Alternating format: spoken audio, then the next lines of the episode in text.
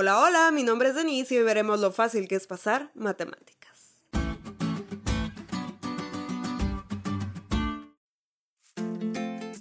Tenía un profesor de matemáticas en la prepa que era muy bueno.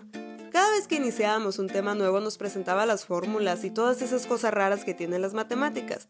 Todos quedábamos con cara de ¿qué dijo? Pero entonces él tenía una peculiar manera de explicar cada fórmula y cada procedimiento para resolver los problemas y ya que el semblante de la mayoría cambiaba, pronunciaba su frase célebre, ¿ya ven qué fácil es pasar matemáticas? Y la mayoría decía, ¡Wow!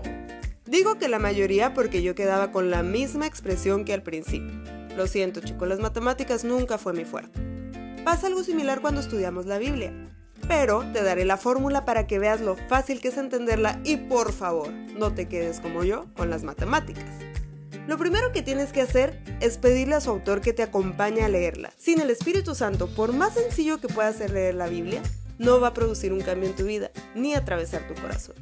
Lo segundo, y sin dejar de lado el famosísimo programa Es tan obvio del pastor Oscar Witty, es leerla.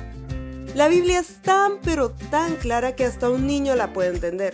Y relájate, seguro estás. ¿Y? ¿Y los 2300 días? Tiempo, tiempos y la mitad de un tiempo, y las bestias o cualquier otro pasaje que a simple vista te resulte difícil. Es verdad, hay textos que de pronto no es tan sencillo comprender. Sin embargo, es posible entenderlos incluso con la misma Biblia. Hay otros que de plano no comprendemos, pero sí con nada, como la plenitud de la función de la Trinidad, o el hecho de que Jesús se encarnó en un humano. Es obvio porque de este lado de la eternidad somos seres finitos y la Biblia fue inspirada por un Dios infinito.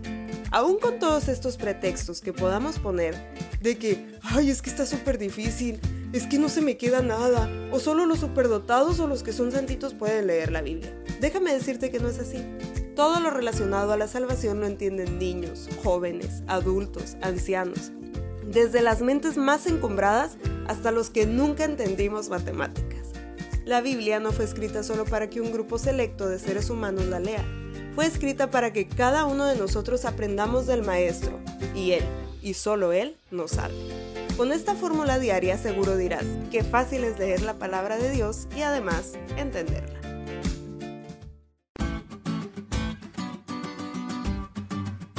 ¿Te diste cuenta lo cool que estuvo la lección? No te olvides de leerla y compartir este podcast. Es todo por hoy pero mañana tendremos otra oportunidad de estudiar juntos.